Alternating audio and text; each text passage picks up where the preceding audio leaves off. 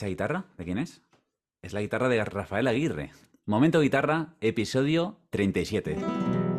Hola, ¿qué tal? Te doy la bienvenida a este podcast de divulgación y entretenimiento educativo musical en torno al aprendizaje y disfrute de la guitarra clásica. Esto es para ti si buscas motivación, inspiración y crecimiento en tu viaje con las seis cuerdas. Me presento, yo soy Pablo Romero Luis y hoy te traigo a dos guitarristas digo dos guitarristas, son mucho más que guitarristas, pero eh, dos guitarristas que además ya han pasado por, por mi canal. Eh, en concreto, Pablo Sanicasio ya tiene una, su propia entrevista y Rafael Aguirre también hicimos una entrevista que la verdad es que tuvo mucho éxito, tiene muchas visitas.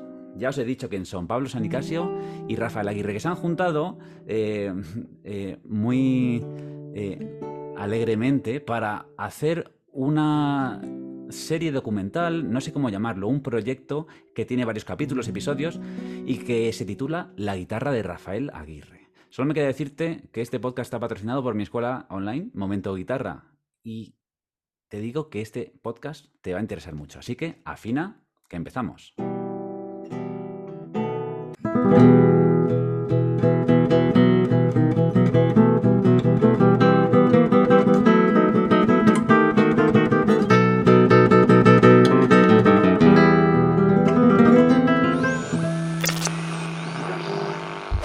Pues estamos ya aquí. Eh, bienvenidos Rafa y Pablo. Un placer teneros aquí. Hola, ¿qué tal? Gracias. Muy bien, encantado. ¿Qué tal? ¿Desde dónde estáis eh, en esta conexión? Que estamos cada uno en un, en un sitio diferente. Yo estoy desde Madrid. Rafa, ¿tú dónde estás? Estoy desde el Polo Sur, concretamente en Córdoba, aquí pasando frío. no Córdoba, Argentina, que ahí sí que se pasaría frío, pero Córdoba, España, sí, como todo el mundo sabe. Para los que no lo sepan, es la ciudad, yo creo, bueno, una de las ciudades o capitales más calurosas de España, sí. Sí, yo tengo mis recuerdos con el calor. Sí. ¿Y tú, Pablo, desde dónde estás? Estoy en Madrid, eh, capital. También, tampoco hace fresquito en Madrid ahora mismo, ¿verdad? Esto, esto, como decía Paco de Lucía, es una ciudad que lo tiene todo lo malo. Tiene frío en invierno y calor en verano y se te secan las flores, como decía Paco de Lucía. Muy bien, pues estamos aquí reunidos para hablar de eh, un proyecto que tenéis en común y me imagino que también con más personas. Me gustaría que hablarais un poco la presentación de él. Ahora os preguntaré un poco por qué, los porqués de las elecciones que habéis hecho. Y que de momento, en este momento que estamos grabando, me parece, si no me equivoco, hay dos episodios ya grabados. Vais a hacer un estreno de un tercero. Entonces, contadme un poquito eh, sobre este proyecto, ¿no? Que se titula La guitarra de Rafael Aguirre, guion de Pablo Sanicasio. ¿Qué más personas hay implicadas? A ver, voy a contaros voy a contarte, Pablo, brevemente cómo surgió la idea que se, me ocurrió un día que yo sigo mucho las entrevistas que Pablo hace en su canal en Salaura, que son muy interesantes, y al mismo tiempo, durante la, antes de la pandemia, ya había hecho unos vídeos, y durante la pandemia también con mi amigo Daniel Real, que es el presidente de la Erato Estudios, y él tiene bastante experiencia grabando no solamente vídeos guitarrísticos, sino cortos y películas, porque él ha vivido también en China, ha grabado en Hong Kong, en China, ha grabado en Francia, ha grabado en Canarias, y no solamente cosas de guitarra, también se ha ido al pop, eh, ha hecho todo tipo de eventos. nos une que los tres somos guitarristas, además los tres titulados, ¿no? De guitarra eh, clásica, bueno, Pablo también de, flamenco. Y entonces eh, yo dije, mira, Pablo además es periodista, de los, yo es el único periodista que conozco que además se ha titulado en guitarra clásica y flamenca a nivel mundial. Entonces yo dije, esto es fantástico, porque yo grabar no sé. Eh, tocar, sí. Eh, Pablo hace unas entrevistas que te muere. Y, luego Dani es una persona siempre muy, muy inquieta, eh, siempre está creando, siempre está... Entonces un día lo, puse en contacto, le propuse la idea no, se cayeron bien y allí empezamos a, armarlo todo junto a, a Larato Studios, Chalaura, y entonces iba a ser una producción a tres en la que ha habido, ha habido también otras eh, personas eh, involucradas, también mi novia Sofía Crespo, ha estado también, en fin, todo el equipo de Larato Studios con José Chu también real. Y, han quedado unos vídeos muy interesantes porque la verdad que sin habernos propuesto exactamente qué queríamos conseguir, le hemos dado una forma, un ritmo y un contenido bastante variado y, lineal, diría yo, ¿no? Y esto no se va a quedar aquí, de hecho ahora vamos a hablar un poco, a ver, a ver qué dice Pablo de todo esto. ¿Quieres añadir alguna cosa, Pablo? Pues yo, yo creo que lo, ha dicho muy bien Rafa. Eh, yo sobre todo lo que subrayaría es que no ha sido nada preparado. Es decir, yo recuerdo cuando Rafa me dijo una conversación de madrugada por teléfono, estábamos hablando y se nos fue de las manos a hablar un rato y salió. Sí. Y, muchas veces, cuando hablas con los colegas a esas horas, dices, bueno, pues tenemos que hacer esto, tío, es que va a salirse. Y a, la mañana siguiente, como si fuese la sequía, se ha evaporado todo. Sí, sí, es verdad. en, este todo, caso, en, este caso, nada de nada, que va. La, idea estaba muy bien cimentada y, empezamos a, quedar, a ver la agenda de Rafa y, y se nos fue de las manos. Y hasta ahí. Muy bien. Y tenéis ahora mismo dos episodios, como decía. Primero, Raíces Flamencas. Y, el segundo que, tenéis de título Recital Privado. No sé si ah. podéis adelantar alguna cosa más. En realidad yo tengo ganas de saber a ver cómo, cómo es el proyecto entero, ¿no? Sí, a ver, la idea era eh, pues a ver, a todos queremos que la guitarra tenga mayor exposición en los medios, que se conozca más. En el caso de la guitarra clásica, la mayoría de la gente, incluso en España, no sabe exactamente qué, es lo que es, ¿no? Si, ¿Qué es eso? ¿Música clásica? ¿Una guitarra antigua? No sabemos qué es eso. ¿Guitarra española? ¿Qué es flamenca? Guitarra flamenca, se mezcla todo hay mucha confusión. Entonces, pues es nuestra responsabilidad, ¿no? Nosotros que estamos aquí, pues eh, eh, eh, explicar, divulgar. Entonces, claro, se hacen muchos vídeos siempre de guitarra clásica, tocando, tocando, pero no se habla. Y si se habla, se habla a lo mejor de la historia, de, la obra, del compositor. Entonces, aquí se trata un poco de, a ver, ¿qué es la guitarra clásica? ¿Qué hace un guitarrista clásico? ¿Cómo, ¿Qué hace un concertista? ¿Dónde viaja? ¿Qué problema, ¿A qué problemas se enfrenta?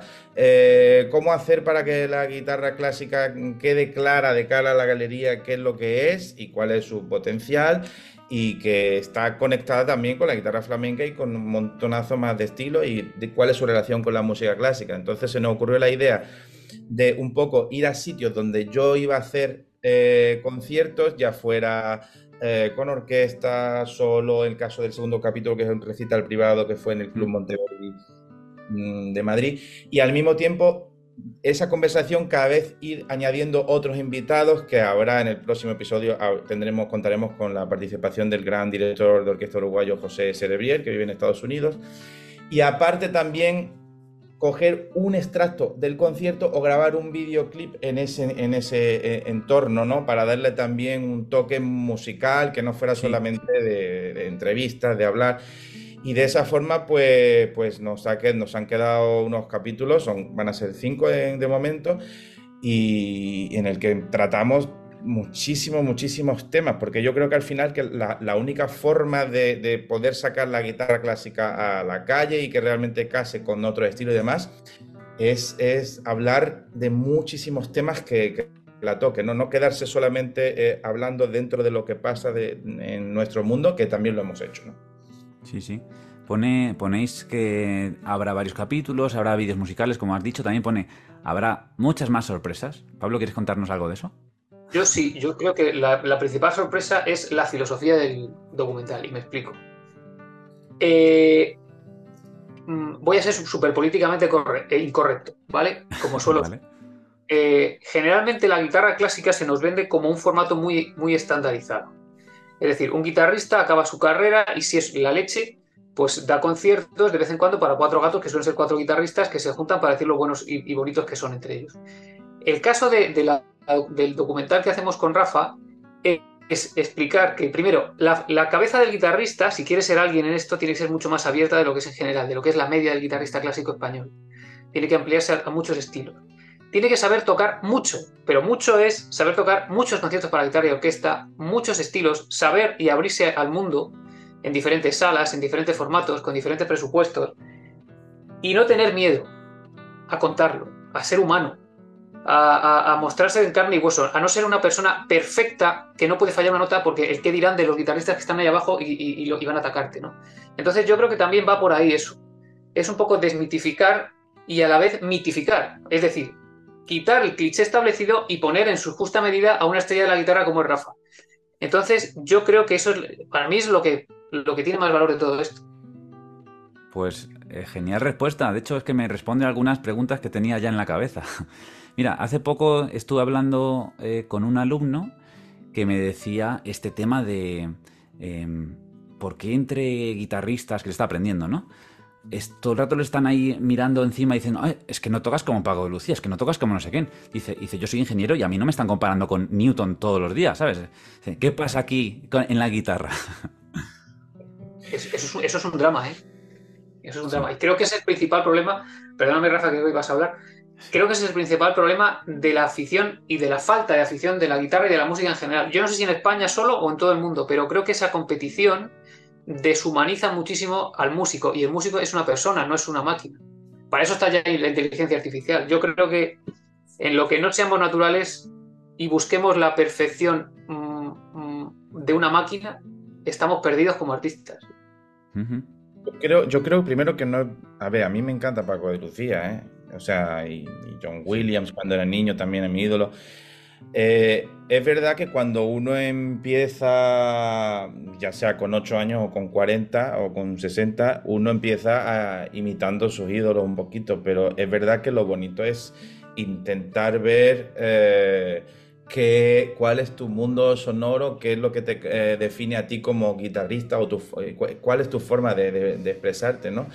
Y, crear un mundo sonoro lo más personal posible, porque al final es lo que va a tener mayor valor artístico. A mí no me gusta ver un guitarrista que se parece a otro guitarrista, pero no es tan, tan interesante, ¿no? Porque claro, mejorar al original, eso es muy difícil. Pero también si tú le dices a lo mejor a Paco de Lucía, si le hubieras dicho que tocara, yo qué sé, como Julian Brin, pues a lo mejor tampoco se lo hubiera dado bien. o al revés, ¿no? Entonces, eh, pero claro, Julian Brin siendo Julian Brin y Paco Lucía siendo Paco Lucía, ahí está lo realmente interesante, ¿no?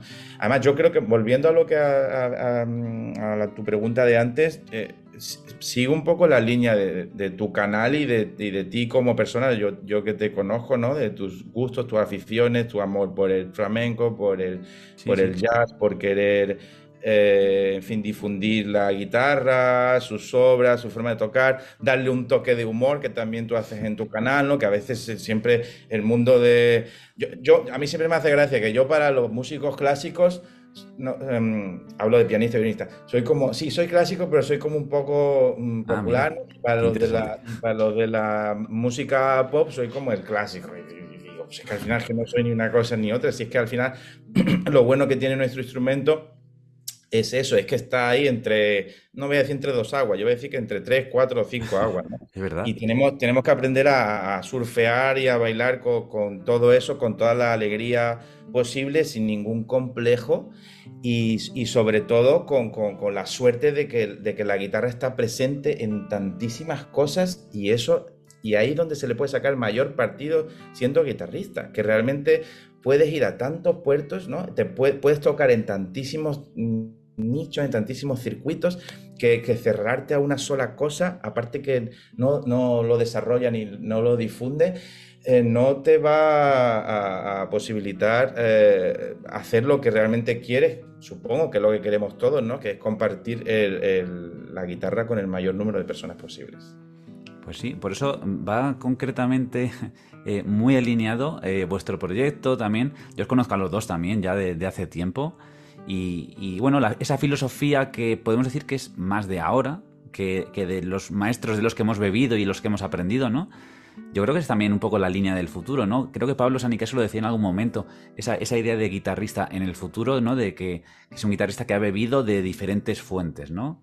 Pues flamenco, clásico. Es que ahora ya después de haber estado ya años dentro del flamenco, no me, no me imagino la guitarra sin esa parte, ¿no? Sin la parte pues de la fuerza que, transmite el flamenco, la parte del compás, no sé, eso que enriquece tanto a la música, no solo a la guitarra, sino a la música. Es que yo creo que nadie se imagina una persona a día de hoy, en el siglo XXI, que no sepa manejar internet, o que no sepa inglés, o que eh, no tenga unas nociones básicas de manejarse en, bueno, que cuando vea eh, pues un, documento jurídico o, o cuando vea, eh, en fin, diferentes formatos de comunicación que tenemos hoy en día, pues no sepa nada, no sepa qué hacer porque no ha salido de su casa. Pues eso en muchos casos es lo que le pasa al músico eh, que solo ha bebido de una fuente y, que va así por la vida, ¿no? Sí. Pues es posible que lo pase mal. Entonces, no, no solo se trata de una cuestión de que nos guste a nosotros tres, es que es una cuestión de que como no sea así, es muy, muy complicado que esa persona se pueda ganar la vida de eso. Entonces, se trata un poco de, si estamos aquí para difundir algo, pues por lo menos que sea para difundir algo que sea práctico. Y si le estamos diciendo a un guitarrista que empieza que solo sé, que solo toque de esta manera, porque eso está en los escritos de Puyol o de Tárrega o de, o de este catedrático, pues, pues está muy bien que sepa eso, pero que no solo sepa eso, porque a lo mejor luego cuando tenga que hacer una selección para un trabajo o, en fin, o, le pidan tocar una obra, pues no va a poder hacerlo. Sí, sí, sí. Mira, me gusta mucho que empezarais con el de raíces flamencas, ¿no? Porque una de las primeras cosas, eh, desde el mundo clásico, te voy a hablar ahora, que, podemos ver, eh, y desde el flamenco, vamos a hacerlo así, ¿no? Es decir, Rafa, eh, ¿toca flamenco o no toca flamenco? Porque vale, le, hemos visto tocar flamenco, pero para un flamenco eso no es flamenco para un clásico eh, es como, ¿qué está haciendo? Es otra cosa, ¿no? Es esa, esa serie de creencias, ideas que salen en algunas personas es lo que ha dicho Pablo antes de el... Eh, vale, yo soy así, yo toco esto, me da igual un poco lo que piensen los demás, yo voy a ponerme aquí enfrente y voy a poner esto sobre la mesa. Eso es un gran acto de valentía por tu parte, Rafa. Eh, ¿Quieres hablar un poco sobre estas cosas que también te pueden haber pasado por la cabeza? Porque estoy seguro que en algún momento te han pasado. Sí. Bueno, yo creo que una de las premisas para, no voy a decir ya para tocar la guitarra, para ser feliz, ya no vamos a meter en filosofía un poco. Genial, eso es lo que a mí me encanta. Sí, sí, es, aceptar que eh, pues uno no, uno no puede subir a al Everest, eh, yo qué sé, cuatro veces al día, ¿no? Entonces, tocar la guitarra flamenca bien es como subir al Everest, tocar la guitarra clásica bien es como subir al Everest. Dirigir una orquesta, eso es también algo que yo me he metido, componer es algo que estoy empezando también ahora a estudiar. Entonces, eh, yo creo que, yo creo que, eso creo que lo nombré además en el episodio 1, si no me falla la memoria. Sí, puede ser, porque estamos justo ahora en este, sí. El tema de, por ejemplo, cuando yo, yo viví 10 años en Alemania, ¿no? Y claro, iba a muchos conciertos, toda la semana iba a cuatro, cinco, seis conciertos semanales, o sea, algo que ahora ya no me da tiempo a hacer, ¿no? Entonces, eso fue un aprendizaje y un disfrute también, ¿no? Eh, por ejemplo, yo voy a un concierto de orquesta, la orquesta eh, X, la que sea, tocan los cuadros de una exposición de Mussorgsky en orquestación de Ravel. Eh, empieza que yo, pom, pom, pom, pom, pom, pom, Así que yo sé que la mayoría del público que está ahí, que es un público grande, estamos hablando de mil, dos mil personas, se conocen por lo menos ese estribillo de, ese primer paseo de los cuadros de una exposición. Y el problema que tenemos con la guitarra es que si tú tocas Ponce, Villalobos, Sor, lo que sea, Monpou, eh, Oscar Esplá, cualquier cosa, tú vas, toca eso, el público no lo conoce.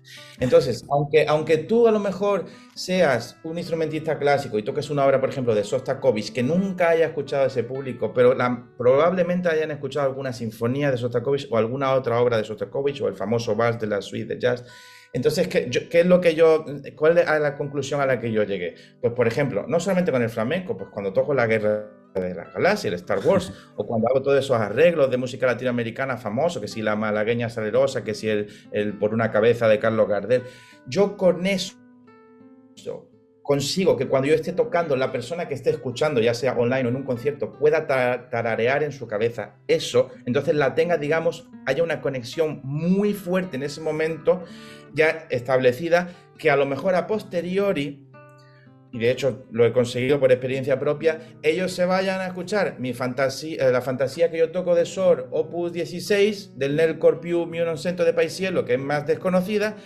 y digan, ay, qué maravilla, es que me ha pasado ya muchas veces. Entonces, yo creo que no hay que ir con esa actitud de, no, nosotros tenemos nuestro repertorio clásico y entonces va a ser admirado, escuchado y respetado. No, porque cuando van a un concierto de piano, de Barenboim o de quien sea, hay un montón de figuras muy mediáticas como Rubinstein, Horowitz y demás anteriormente que han hecho un trabajo tan bueno para que ahora en 2023 vaya Yuya Wang o Lang Lang con el que yo pude tocar hace unos días en Madrid y Mira, Lang Lang igualmente hace lo de Disney, que es súper conocido, y tres días después me dijo que se iba a Francia a tocar las variaciones Goldberg de Bach. Entonces, que no tienen nada que ver con Disney.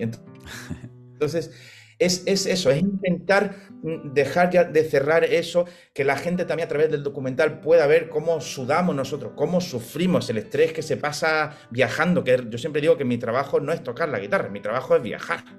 Viajar me refiero a moverme a los sitios. Y todo ese sufrimiento se ve compensado y recompensado cuando compartes la música y dices, esto no es trabajo, esto es disfrute. Pero claro, esto es, al final, lo que la gente piensa que nuestro trabajo es como si fuera al final, no sé, una fiesta o unas vacaciones. Y esa estrategia, también por el flamenco que has preguntado tú, me hace poder, me hace poder conectar. A lo mejor viene a Japón cierto sector del público que lo que le gusta es el flamenco y como la guitarra clásica, ellos no saben exactamente lo que se meten a lo mejor. Yo toco un par de bises de flamenco y entonces dicen ellos, ah, ya, pero a lo mejor se van a su casa diciendo, jo, qué bonita esa chacona debajo, lo que sea, ¿no? Entonces hay que pensar así, no hay que, no hay que cerrarse puertas porque si uno piensa así, la guitarra clásica siempre se va a permanecer en una cueva, ¿no? Sí, sí. Es como mucho tiempo, yo pienso que ha estado, ¿no? Que, y se ha hecho cada vez más gremial. Pero bueno, también ahí esto es, eh, estamos sacando palones fuera y cada vez el círculo se va a hacer más grande, yo creo, ¿no? Ahora me gustaría preguntaros, has dicho las dificultades también que te encuentras como guitarrista, las dificultades que os habéis encontrado a la hora de hacer este, pues esta, serie de episodios. ¿Se llama documental? ¿Se llama proyecto de, a mí me gusta visual? ¿Cómo lo llamáis? ¿Serie? A ti, Pablo, te gusta serie también, ¿no? A mí me gusta sí. Ahora que estamos en la serie, Y además es una serie que, no, está, no tiene por qué darse por finalizada. O sea, puede. puede como, como empezó de la primera temporada, ¿no? Claro. Exactamente. Como, empezó de una manera espontánea, no, no vemos el que el final se haya establecido. Así que no descartamos nada. E, es muy buena idea, ¿eh? Primera temporada. Dentro de un par de años, a ver qué pasa. Qué presión, qué presión ahora. Dificultades, por ejemplo. Sí, eso. O sea, dificultades, por ejemplo, o sea, mm, por la parte que me toca, que Pablo. Ahora le pregunto a Pablo.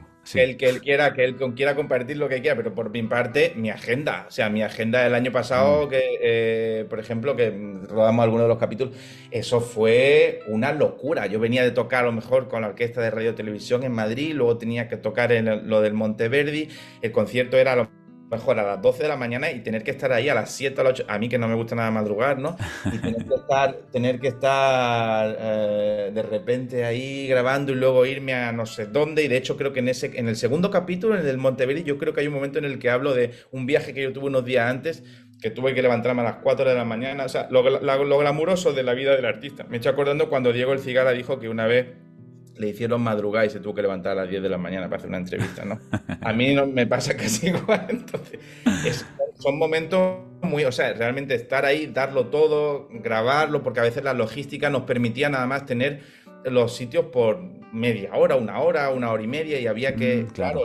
montar todo, esto no es poner el móvil y grabarse, no sé qué, esto es una cantidad de cámaras, de luces, de micros, no sé bien eso. micrófonos que se nos hubo una anécdota que voy a contar en el capítulo 2, estuvimos hablando una media hora y cuando terminamos nos dijeron, no, no, no levantéis, no levantéis. Y teníamos aquí como una petaca, aquí un micrófono, algo, no me acuerdo qué es lo que era. Y entonces se salió el cable, ay no, se ha, se ha parado, ya se, ha borrado, algo así. No me digas. Y entonces, ¿podéis volver a decir todo lo que dijisteis en esa media hora? Y Pablo y yo nos miramos como, pues no, pero vamos a hablar otra vez.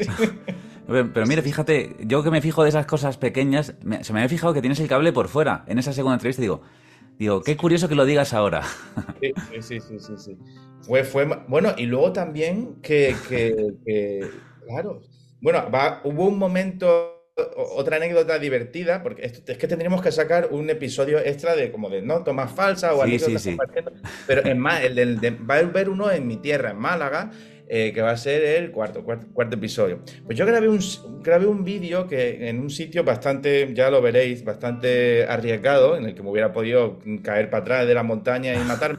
Pero como soy de Málaga, me conocía un poco el terreno, yo lo que sé. Pero hubo una anécdota que, claro, en Málaga hace mucho sol, Costa del Sol, la capital de la Costa del Sol. Entonces, ¿qué pasa? Que eh, yo estaba grabando, no sé qué, no sé cuánto. Y entonces me dijeron, ponte crema solar aquí. O sea, fíjate lo que hay que hacer para, hacer estos vídeos. ¿no? Tú en teatro nunca te vas a poner crema solar para que se te, ocurre. yo tenía un amigo también ahí, a Juanma, aquí lo saludo de aquí también, que también saldrá en, ese documental, eh, eh, en ese capítulo. Entonces me pusieron aquí eh, un montón de crema, grabé. ¿Y qué pasa? Que yo tenía que tocar un concierto luego por la noche en el Festival Pepe Romero. Y, entonces no sé qué pasó, si pusimos luego la, la, camisa en la lavadora o algo así. Y entonces la camisa salió rosa. Era blanca salió rosa por la unión. Esto es muy importante, esto es lo más importante que vamos a hablar en esta eh, conversación. Es no mezclé crema solar con las camisas de concierto y las metáis en la lavadora porque se os van a poner rosa, que a lo mejor para tocar reggaetón y eso hoy en día muy bien, ¿no? Esa Llama la atención también, rosa es un color bonito. Rafa, también puedes Entonces tuvimos que, ir, tuvimos que ir a un centro comercial muy famoso, que no diré el nombre ahora para no patrocinarlo, a comprarme otra, camisa. Y todo eso, o sea, surgen un montón de cosas, pero yo ya venía con, la, la Estudios, Studios, había hecho el vídeo de Ludovico Inaudi que hicimos en las dunas de Maspalomas o el de Morricone de la misión que hicimos también en, una especie de selva ahí en Canarias, de casi haberme matado por barrancos, embarrado. O sea, esto es Indiana, Indiana Jones. O sea, que todo esto ahora es para que la gente lo disfrute calentito o fresquito con una piña colada ahora, porque realmente sí tiene tela. Está bien saber esas cosas que hay detrás. Pablo, cuenta alguna más. Sí, la logística, la logística yo creo que fue lo más difícil. Por ejemplo, estuvimos en la sala de cámara del Auditor Nacional y llegamos muy pronto, estaba todo el mundo preparado, pero al final pues tuvieron que cambiar todo lo que son la microfonía y tal, y pues se tuvo que hacer de otra manera en la, sala de cámara. Dispones de, poco tiempo porque hay concierto, eh, entra el público, entonces muchas veces calculas unas cosas eh, y, al final tienes que hacerlo todo de prisa y corriendo. Me acuerdo que estábamos con una cinta esta de, acordonar zonas para que la gente no pasara porque estábamos en la Alcazaba de Málaga y teníamos que mm, ver que la, que la, cinta no saliese en la, en la toma, eh, pero que a la vez la gente tampoco pasase. Y pareciese un poco todo como más improvisado. O sea que la logística de esto es lo más difícil, sin duda. y el, el, ascensor se rompió de la Alcazaba de Málaga tuvimos que subir con todos los materiales y demás por todo el camino, que es un montón de cuesta y con el calor que hacía. Todo. Luego también me acuerdo que mientras entrevistábamos en la Alcazaba había una especie de DJ poniendo música en el puerto de Málaga, pero con una potencia, unos vatios ahí, unas cosas. En fin, hay que tener... de arcas y el otro poniendo reggaetón. Y no hemos, no hemos salido de España todavía porque el plan es ojalá algún día eh, podamos tener los medios para grabar, yo qué sé, en Nueva York, en Tokio, en Kuala Lumpur, donde sea, pero y ahí va a estar más gracioso porque si tenemos un problema, pues ahí ya hay que empezar a usar o el inglés o cualquier otro recurso, eh, no sé. O llamar al CNI. así con estas anécdotas, seguramente que se vea de otra manera, ¿no? Que quiero decir aquí que, bueno, ya lo he dicho antes, pero los dos primeros capítulos ya están en YouTube, lo podéis ver, lo voy a dejar aquí abajo del link, eh, los eh, episodios, el link. Si estás oyendo esto en un podcast, pues te puedes ir a YouTube o en mi página web también vas a tener ahí los links. Y la siguiente pregunta es, has dicho antes algo de Málaga, me parece, que vas a publicar el siguiente. ¿Dónde publicáis estos episodios, no? Porque no solo es en YouTube, ¿o sí? Bueno, vamos poniendo, digamos, eh, pedacitos, trailers como aperitivos, algunos fragmentos, pero lo que es en, todas las redes sociales mías, en Instagram, TikTok, en las de Pablo también, Instagram, Facebook. Yo, yo estoy en todas, en Twitter. Ya ahora salió la nueva no sé si también lo pondremos ¿En TikTok también estás o no? Sí, en TikTok también estoy. Es en mi canal de YouTube, Rafael Aguirre, ¿no? Entonces, eh, y luego Pablo también lo está subiendo con un formato ligeramente diferente, con algunas introducciones suyas en voz en off, para darle un poco de toque diferente en su canal de, de Chalaura. ¿Es chalaura.com el canal de YouTube, Pablo, o Chalaura? Chalaura, Chalaura, Chalaura.com, sí. Sí, Chalaura.com, sí. Entonces, pues eh, ahí ya se pueden ver y, muy importante, eh, hay un videoclip musical siempre acompañando a cada o sea que en realidad son cuatro vídeos ya los que hemos presentado, dos episodios y dos videoclips. Sí, además el, el video es, para mí lo que es súper bonito, las imágenes, toda la música. Sí. Da gusto ahí. Tengo mucha suerte con, Daniel de la Aeroto Studios eh, porque Claro, fue muy interesante porque él además es compositor y la primera, el primer vídeo que yo grabé fue con una obra suya. Eh, el vídeo se llama Fortunate Guitar, ¿no? Porque la hicimos en las Islas Canarias, que se llamaban las Islas Afortunadas, entonces le pusimos Fortunate de Afortunadas, Fortunate Guitar. Y entonces, claro, era impresionante. Pues, pues, es como si ah, tocas una obra de Beethoven y Beethoven te está haciendo el, el, Sí, sí, te ponen las imágenes que él se puede haber imaginado a componer, ¿no?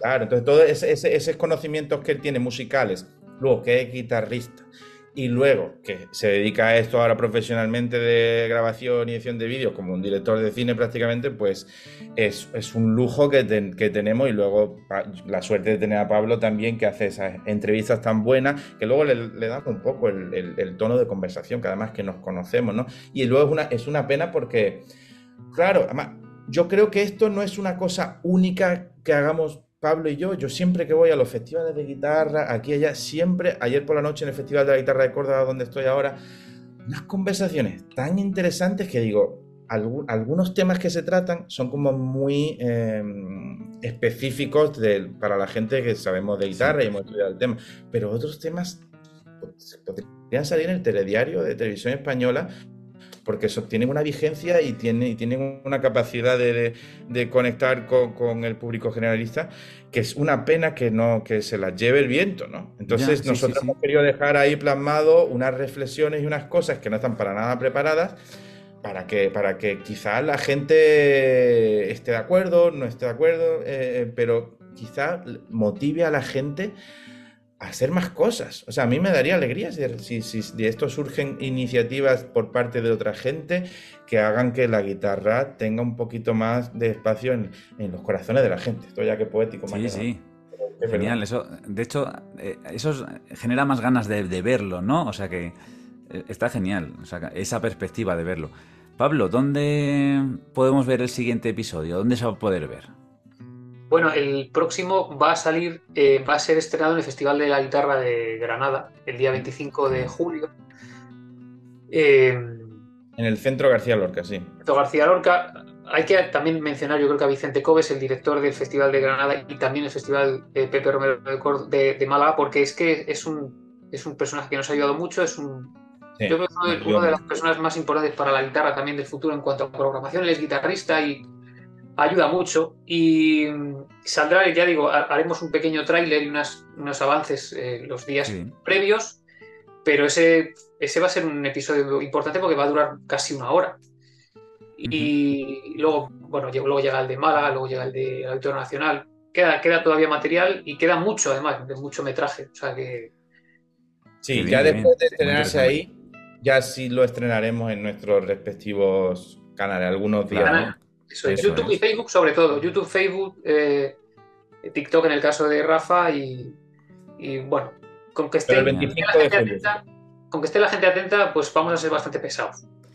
Genial, muy bien. Pues justo si alguno de, tus oyentes va al Festival de Granada de casualidad, pues el día 25 de julio, si quieren verlo, creo que a las 7 de la tarde, si no me falla la memoria, en el centro García Lorca, pues ahí lo podrán ver con proyección, con aire acondicionado, espero, porque Granada también. ¿Estaréis vosotros también en ese estreno? Sí, yo sí voy a estar. Yo creo que, de hecho, eh, creo que voy a presentar el acto. Ah, qué bien, qué tengo concierto y no puedo estar, de Yo voy a Portugal. Pablo, Pablo y creo que Daniel de la... Dani creo que también va a estar, sí, Dani también va a estar. Pues si alguno de los que estáis escuchando se pasa, que vayan después a saludar a Pablo. Sí, sí, vamos a saludar y nos vamos por ahí. A que más nada, claro que sí. Sí, sí. Muy bien, pues este es un podcast que suele durar más o menos entre media hora, 45 minutos, 40 minutos. Yo creo que es un buen, buen momento ya para ir hacia el final. Y antes de, pediros que leáis una cosa, eh, me gustaría que dijerais eh, proyectos que tenéis ahora, proyectos que tenéis en el futuro, dónde os pueden seguir para que estén atentos eh, los oyentes a las próximas o los próximos episodios y que se quede aquí grabado, ¿vale? primero Rafa y después Pablo, por ejemplo. Bueno, pues yo aquí después del Festival de la Guitarra de Córdoba me voy a debutar en China, eh, en el eh, National Center for the Performing Arts, Centro Nacional de las Artes Performativas, que es el complejo cultural más grande de Asia y luego tengo una gira de conciertos, pues me voy a, tocar con la Filarmónica de Praga, el Festival de Chesky Krumlov, es el festival más prestigioso de verano en República Checa, luego me voy al Concertgebouw de Ámsterdam a debutar a la Sala Grande, una gira con la Orquesta de Castilla y León en Noruega también, Stavanger, y luego tengo también una gira que va a ser yo creo que la gira más larga que he hecho en mi vida, porque creo que va a abarcar cuatro países. Voy a empezar por Japón, con varios recitales, eh, luego voy a ir a, Nueva York a debutar en la sala grande del Carnegie Hall. Luego voy a tocar en Washington, luego voy a debutar en México y, voy a acabar eh, tocando en Ecuador. O sea que... Completito, ¿no? Tienes aquí la temporada. Hay más cosas, hay más cosas, pero que me sigan en, mis canales de Instagram y en mi Facebook y TikTok y todo, y YouTube y, en la web también iré poniendo. Os pondré abajo los links también. Y hay muchas sorpresas para venir, aparte de la, de la serie de guitarra de Rafael Aguirre, de un montón de vídeos que hemos hecho últimamente en sitios espectaculares. Que porque sí, es, vivimos en una época ahora mismo tan, tan visual que yo que he tocado en 42 países, a veces la gente me dice, ay, pues es que tenía que haber vídeos de más vídeos tuyos en todos los países donde has tocado y un poco que la gente viera. Y eso es un poco lo que, lo, que la, gente quiero que vea, la parte buena y la parte no tan buena también. Genial, genial, sí, sí. Eso está muy bien. ¿Y Pablo, eh, con qué proyectos andas ahora? Bueno, yo sigo ideando entrevistas en Chalaura, mi web de difusión de la guitarra, del flamenco, de la música española. Ahí el canal de YouTube está hirviendo y siempre tengo, bueno, voy a mi ritmo porque afortunadamente no tengo nadie que me diga una línea editorial a seguir, con lo cual pues hago lo que quiero. Lo mismo que mi dúo de guitarras, tengo ahí conciertos y tengo eventos y tengo, bueno, tengo una agenda interesante con mi compañero Alberto. Mis clases, eh, estoy también de jurado en algún festival de flamenco y, bueno, pues mi web y mis cosas. Muy quieto eh, no, no estás nunca, ¿eh? No me gusta estar quieto, me, gusta dejarme, estoy aprendiendo a dejarme fluir, en esta palabra que le gusta tanto ahora a la gente, que es, pues bueno, yo digo un poco no pensar demasiado y que, que Dios o la vida o lo que sea, pues me lleve donde me tenga que llevar. Y otra cosa muy importante que creo que es importante, pues que, aparte de todo esto, pues está mi familia. Y, dedicarle el mayor tiempo que pueda a mi familia y a mi vida, pues cuanto más tiempo le dedique a eso, con más ilusión cogeré la guitarra. Así que eso es. Ah, trato de hacer eso. Muy bien, pues muy bien dicho. Y me alegro un montón que os, os hayáis juntado eh, vosotros tres, ¿vale? Hablando también, era Daniel, ¿no? El que nombrabais. Era tu estudio, sí. Daniel, Real. Daniel, y que, y que estéis haciendo este proyecto tan interesante, que pues estamos expectantes de ver más cosas. Ahora eh, os voy a invitar a que leáis una frase que, que, utilizo siempre en el final de los podcasts, que le recuerdo mucho a mis alumnos, y bueno, tiene que ver con eh, mirar hacia el presente, al camino que estamos haciendo, el no mirar a... Bueno, hay que mirar hacia dónde vamos a ir, ¿no? Tener una línea, pero luego estar en el presente y disfrutar, ¿no? De todo, hasta de los errores. Entonces, creo que tenéis por ahí la, las frases, ¿no? Así que vamos a hacerlo así, entre dos personas, a ver cómo es la primera vez que lo hacemos entre dos, entre tres. Así que, bueno, eh, cuando queráis, el que quiera empezar, que empiece. Toca mucho y equivócate. Sigue tocando y comete errores. Continúa y empieza de cero si es necesario. Porque lo importante, lo bonito, es el camino que recorres.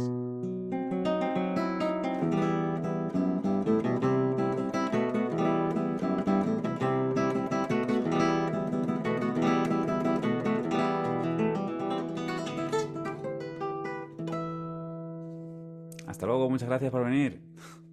Hasta luego, un placer, saludos.